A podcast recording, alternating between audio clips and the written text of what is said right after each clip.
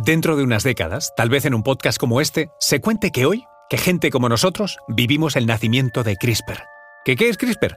Pues se trata de una tecnología revolucionaria que está permitiendo editar, cortar, copiar, pegar genes como si el libro de la vida, nuestro ADN, fuera un documento de Word cualquiera. Pero hay más. Este avance absolutamente histórico tiene un origen español. Hoy nos vamos a Alicante para contaros la historia de Francisco Mojica. Nacido en Elche en 1963, el doctor Mojica llevaba una carrera científica aparentemente poco interesante o prometedora. Se dedicaba a investigar por qué algunos microbios eran capaces de sobrevivir en las charcas extremadamente saladas del Parque Natural de las Salinas de Santa Pola, en Alicante. Una pregunta fruto de la curiosidad científica cuya respuesta tendría sabor a premio Nobel. Conoce mejor al equipo que protege nuestras costas. Alerta en el mar, el jueves a las 10 un nuevo episodio en National Geographic. Soy María José Rubio, historiadora y escritora. Y yo soy Luis Quevedo, divulgador científico. Y esto es Despierta tu curiosidad, un podcast diario sobre historias insólitas de National Geographic. Y recuerda, más curiosidades en el canal de National Geographic y en Disney Plus. Pero ¿cómo se pasa de un humilde microorganismo que le da el color rosáceo a las salinas, un bicho llamado Alopherax mediterranei, a la cima de la ciencia?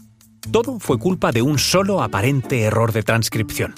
En 1992, Mojica encargó a uno de sus estudiantes de doctorado que anotara cada una de las letras del genoma de Alopherax. Por aquel entonces, lejos de las PCR a granel que nos traería la COVID-19, este trabajo se hacía letra a letra.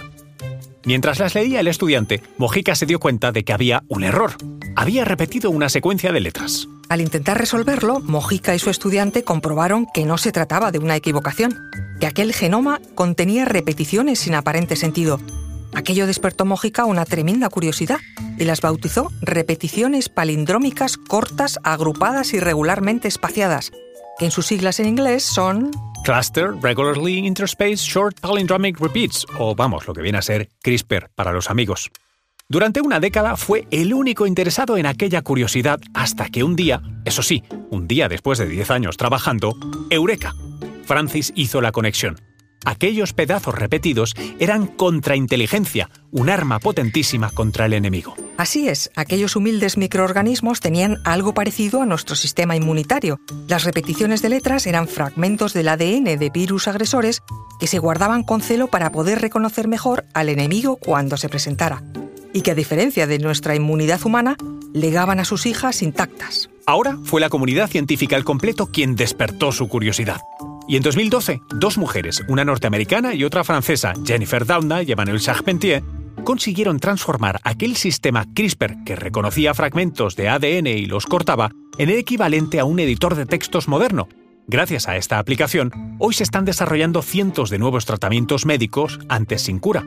Una revolución que solo ha empezado. Finalmente, el premio Nobel en Química recayó en las investigadoras Charpentier y Doudna, que lo recibían por haber descubierto una de las herramientas más afinadas de la tecnología genética, las tijeras genéticas CRISPR-Cas. La pena es que en el complejo camino diplomático del Nobel, el nombre de Francisco Mojica, alicantino y descubridor de CRISPR, fuera inmerecidamente olvidado.